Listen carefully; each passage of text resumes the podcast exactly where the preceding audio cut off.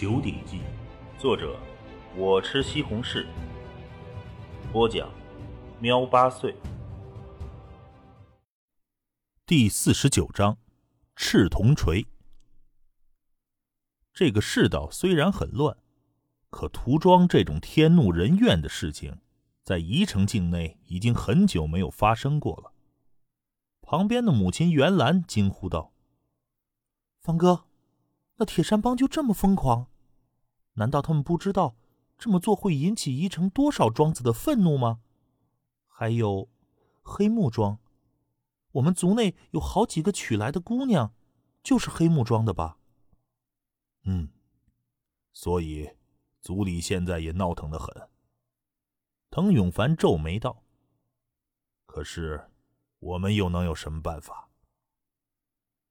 这铁山帮太过残暴。滕青山心中也起了火气，涂庄实在太灭绝人性了。滕永凡说道：“没办法，据我们所知，那铁山帮的三位当家都是曾经在九州大地上闯荡的颇有凶名的内劲强者，一个个狠辣的很。”估计啊，屠戮黑木庄也是给其他庄子看的，这是杀鸡儆猴啊。滕青山点点头，单纯为了一个庄子的银子是没必要涂装的，这显然是为了震慑其他庄子。爹娘哥，那个帮派会来我们这儿吗？青羽有些担心的说：“哎。”爹现在最担心的就是，这铁山帮很可能就会来到我们滕家庄。准确说，是一定会来，他们一定会来收银子的。问题是什么时候来？那这点不能不做防备。滕青山点了点头，这关系到宗族的生存，不能大意。略微思索。滕青山便道：“爹，我看这样，从明天起，猎人队的出去就由青虎带队。以青虎如今的实力，在山里没什么问题。而我这段时间也不进山苦练了，就待在庄子里，以防万一。”滕永凡点了点头：“嗯，我也是这么想的。但是这只是一个方面，还有其他许多事情要有改变。”比如族内练习虎拳的，现在都应该转移到练武场上，随时可以抵挡可能出现的敌人。平时练习虎拳都是在那树林里，可是从树林跑到练武场也要一点时间。如果那铁山帮要求的银子不高，我们退一步也没什么事儿。但是如果要价真的太高，没办法，我们也只能选择抵抗。滕永凡无奈的说道：“嗯。”滕青山早就做了决定，如果真的出现危机，到时候不必再隐藏实力，直接大开杀戒。对滕青山而言，这一辈子最珍贵的亲人——爹娘、妹妹，还有很多照顾他的长辈们，都是在宗族内。宗族是他的根，也是他亲人们的根。他誓死也会保护好滕家庄。其实事情还没坏到那个地步。滕永凡可能也感觉到话题过于沉重了，笑道：“我们滕家庄比那黑木庄还是要强很多的，那铁山帮也会知道选择的。”滕家庄的确比黑木庄强得多。这四年来，单单练出内劲的族人就足有三十多个。当然，曾练习虎拳的族人已经有数百人，却只有三十几个练出内劲，比例的确不高。可练出内劲的族人拥有的破坏力，每一个都非常惊人。铁山帮如果认为我们像黑木庄一样好欺负，那就错了。藤青山笑着说道，心底却还是杀机潜伏。到了关键时刻，他。是从来不会手软的。黑木庄被涂庄的事情传得很快，整个滕家庄的族人们很快都知道了。滕家庄也变得风声鹤唳，族内的好汉们一个个训练的都待在了练武场，就是不在，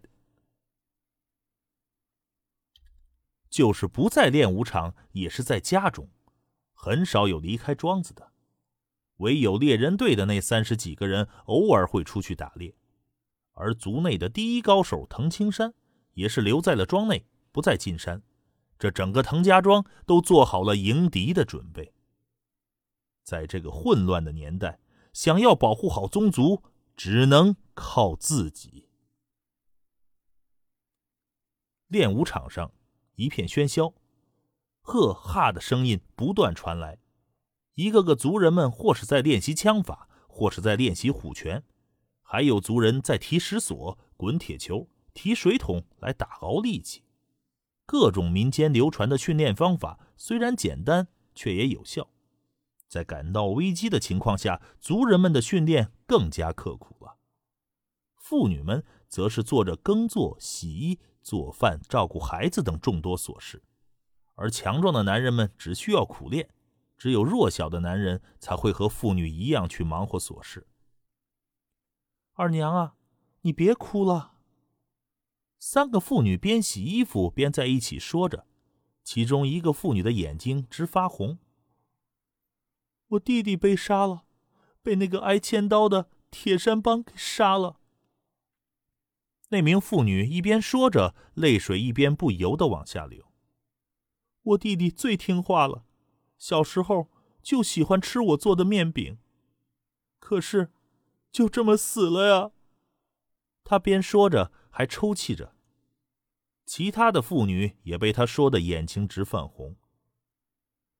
哎，二娘，你娘家大李庄还好，只是死了几个人，铁山帮拿了银子也就走了。那黑木庄可是被屠庄的，我家男人三弟他家的媳妇，他的爹娘、弟弟妹妹，可是全都死光了。哎。那些妇女们跟着感叹：“还是嫁到我们滕家庄好。”“嗯，就是，滕家庄毕竟是方圆数十里最出名的厉害庄子。我们老家呀，有个外甥女叫方兰，长得很是标致。我在想把她介绍给我们滕家庄的汉子呢。”这些妇女们彼此谈论着，在这个时代，哪个庄子强大，哪个庄子不受欺负。那这个庄子的男人也更容易找到女人，毕竟父母也要为孩子考虑。送到强大的庄子，吃好的，穿暖的，还不受欺负，这已经是大部分人梦想中的好生活了。那个铁山帮已经去了很多庄子里，不知道啥时候会到我们这儿。别乌鸦嘴，那些挨千刀的，我一辈子不想看到他们来。而就在议论声中，大地忽然震颤了起来。马蹄声，整个练武场上几乎所有的人都转头看向了庄子的大门外。白马帮每年收年钱，那马蹄声来到的动静，大家早已熟悉。这大地的震动，明显还是马蹄声导致的。可是这一次，来的怕不是白马帮。今天没有去打猎，而在练武场上的藤青虎一群人脸色大变。这是一支骑兵队伍，单单眼睛一扫，竟然看不到这马队的尽头。很显然，这支队伍人马众多。是铁山帮！凄厉的喊声响起：“哈哈哈哈哈哈！滕家庄的小子们！”一声大笑。宛如雷声轰隆，只见那密密麻麻骑兵队伍最前面的一个人，那是穿着背甲的强壮光头壮汉。这个光头坐下的骏马全身赤红，高足有八尺，正是来自大荣州、价值千两白银的赤火马。在这赤火马的马鞍上，还搭着两柄巨大的赤铜色大圆锤，锤子上还有着一个个小尖锥。单单目测，这赤铜色的大圆锤，每一个都有百斤之重。光头壮汉猛地从赤火马上飞起，轻飘飘的宛如鹅毛。同时，他双手持起了这两柄赤铜锤，两柄赤铜锤之间足有着一丈长的铁链连接。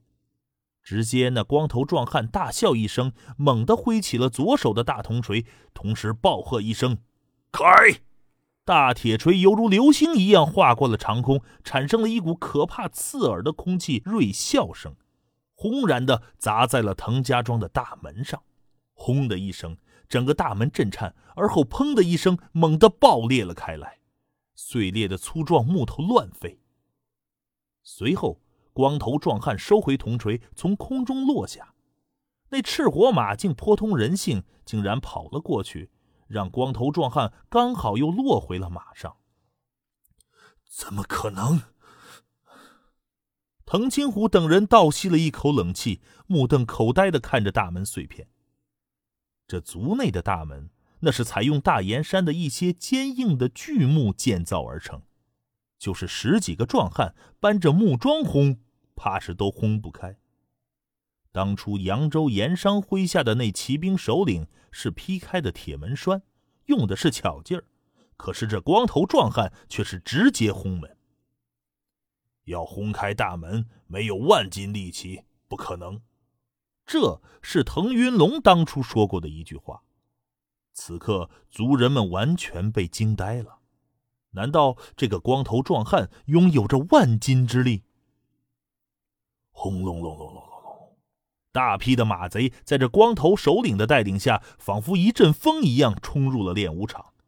滚开！马贼们大笑着，就用着手中的砍刀，肆意的朝着练武场上的藤氏族人们劈去。